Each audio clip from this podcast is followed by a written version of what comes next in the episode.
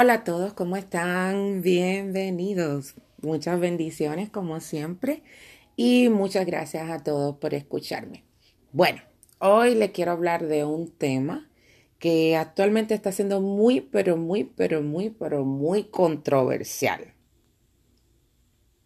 Este tema, señores, es algo que está surgiendo a través de diferentes plataformas, principalmente de Netflix y el cual me ha inquietado un poco y es por lo cual pues he tomado la decisión, ¿verdad? De, de hacer este segmento y de compartirlo con ustedes, con mi, mis escuchas, como dicen.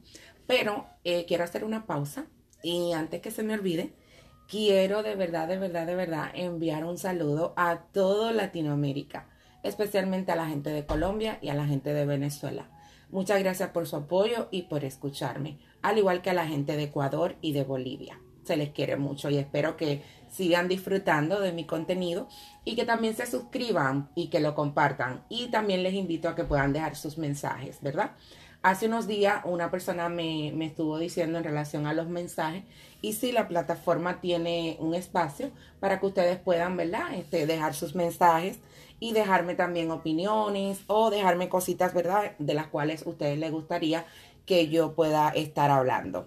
Bueno, ahora volviendo nuevamente al tema, eh, como le estaba indicando, actualmente no sé si ustedes son como yo, que soy fan de Netflix, anuncio no pagado, pero siempre estoy indagando y viendo series, cosas para uno entretenerse, como dicen. Pero últimamente ha surgido mucho este, lo que son las series autobiográficas, o sea, que son cosas que sí sucedieron y que son cosas de la vida real, por decirlo así. Eh, lo que me molesta de todo esto no es que cuenten una historia, no es que la historia sea verídica, porque en realidad muchas veces es mejor que la historia sea verídica, porque te estás dando cuenta que lo que estás consumiendo es algo que realmente aconteció. A lo que voy es a lo siguiente. Actualmente, en el pasado, ah, estaba muy de moda todo lo que eran las narcoseries todo lo que era este, hablar del narcotráfico, Pablo Escobar, everybody. Pero ese tipo de contenido estaba muy, pero muy in. A la gente le encantaba todo lo que tenía que ver con series de narcotraficantes y esas cosas. Pues ya eso cambió, señores. Están en el pasado. Porque el futuro y el presente actualmente es las series que son de estafa o son de personas que han engañado a otras personas. ¿Qué yo veo negativo de esto? Les explico.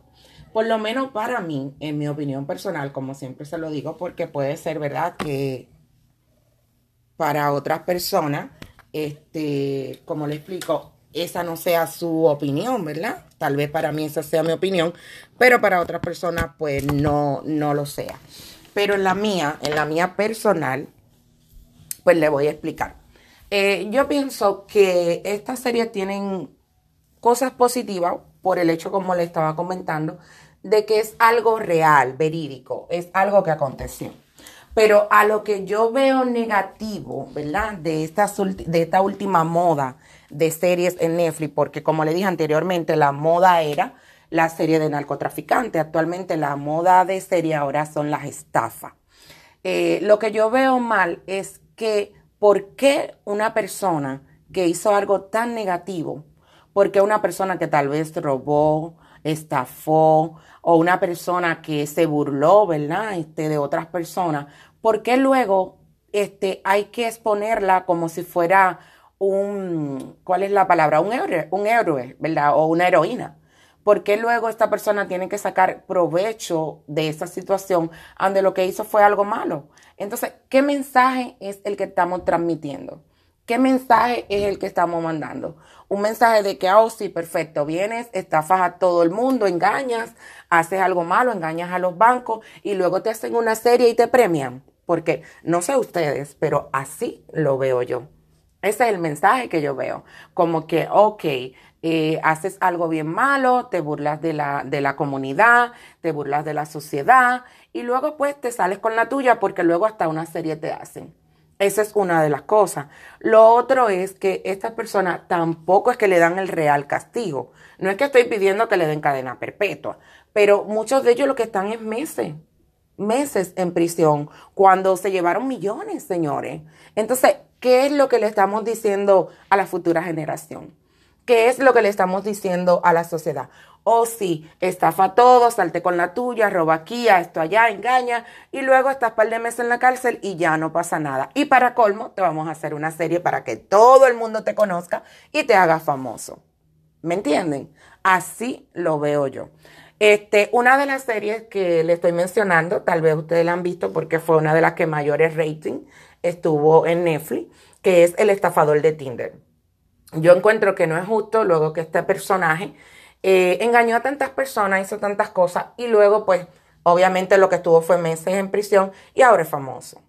Este, aparte de eso también está una joven que también estafó a medio New York. Eh, creo que ella es europea, eh, se me olvidó bien el país de donde ella es. Y también es lo mismo, este, ahora tiene una serie. Hace dos días vi otra también que es de una, una chica vegana que puso un restaurante en Manhattan, un restaurante que se hizo muy famoso, vegano. Y también pasó lo mismo, ella estafó a sus empleados, a los inversionistas, a medio mundo. ¿Y luego qué pasó? Nada. Resulta que la chica ahora tiene una serie en Netflix y también pagó fianza y realmente salió muy, pero muy rápido de prisión. Entonces, yo lo que estoy viendo es eso, o sea, que ahora la moda es a cualquier cosa, no importa lo que tú hagas, siempre y cuando tenga repercusión, porque luego ya te premiamos, te hacemos una serie porque a la gente le interesa eso.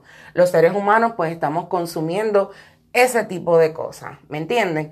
Y es como le digo, no es que esté en contra totalmente, porque son hechos reales, son cosas que le pasaron a personas exclusivamente.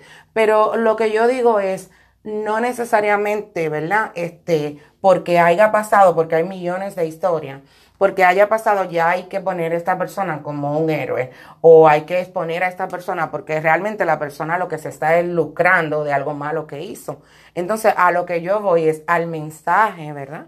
Al mensaje oculto que estamos llevando a través de esto, porque lo que estamos diciéndole a los jóvenes, a la futura generación que viene subiendo ahí. No importa lo que hagas, así hagas el ridículo, no importa. Siempre y cuando este, tenga repercusión, siempre y cuando llame la atención, pues no importa porque eso te va a, a generar dinero. Y no es solamente en la plataforma de Netflix, por decirlo así, porque ahora mismo está YouTube y hay millones de plataformas en los cuales ya la gente, ¿verdad? No les importa hacer el ridículo, no les importa el que dirán, siempre y cuando te hagas viral. Objetivo ahora mismo es hacerte viral, que todo el mundo te conozca y vivir de las redes sociales. Y es como le estoy indicando, no es que lo critico, porque hay mucho contenido bueno y hay mucho contenido informativo, pero también dentro de todo eso hay muchas cosas que realmente no valen la pena y que no están de tiempo. Principalmente hay muchos mensajes que no son los más adecuados.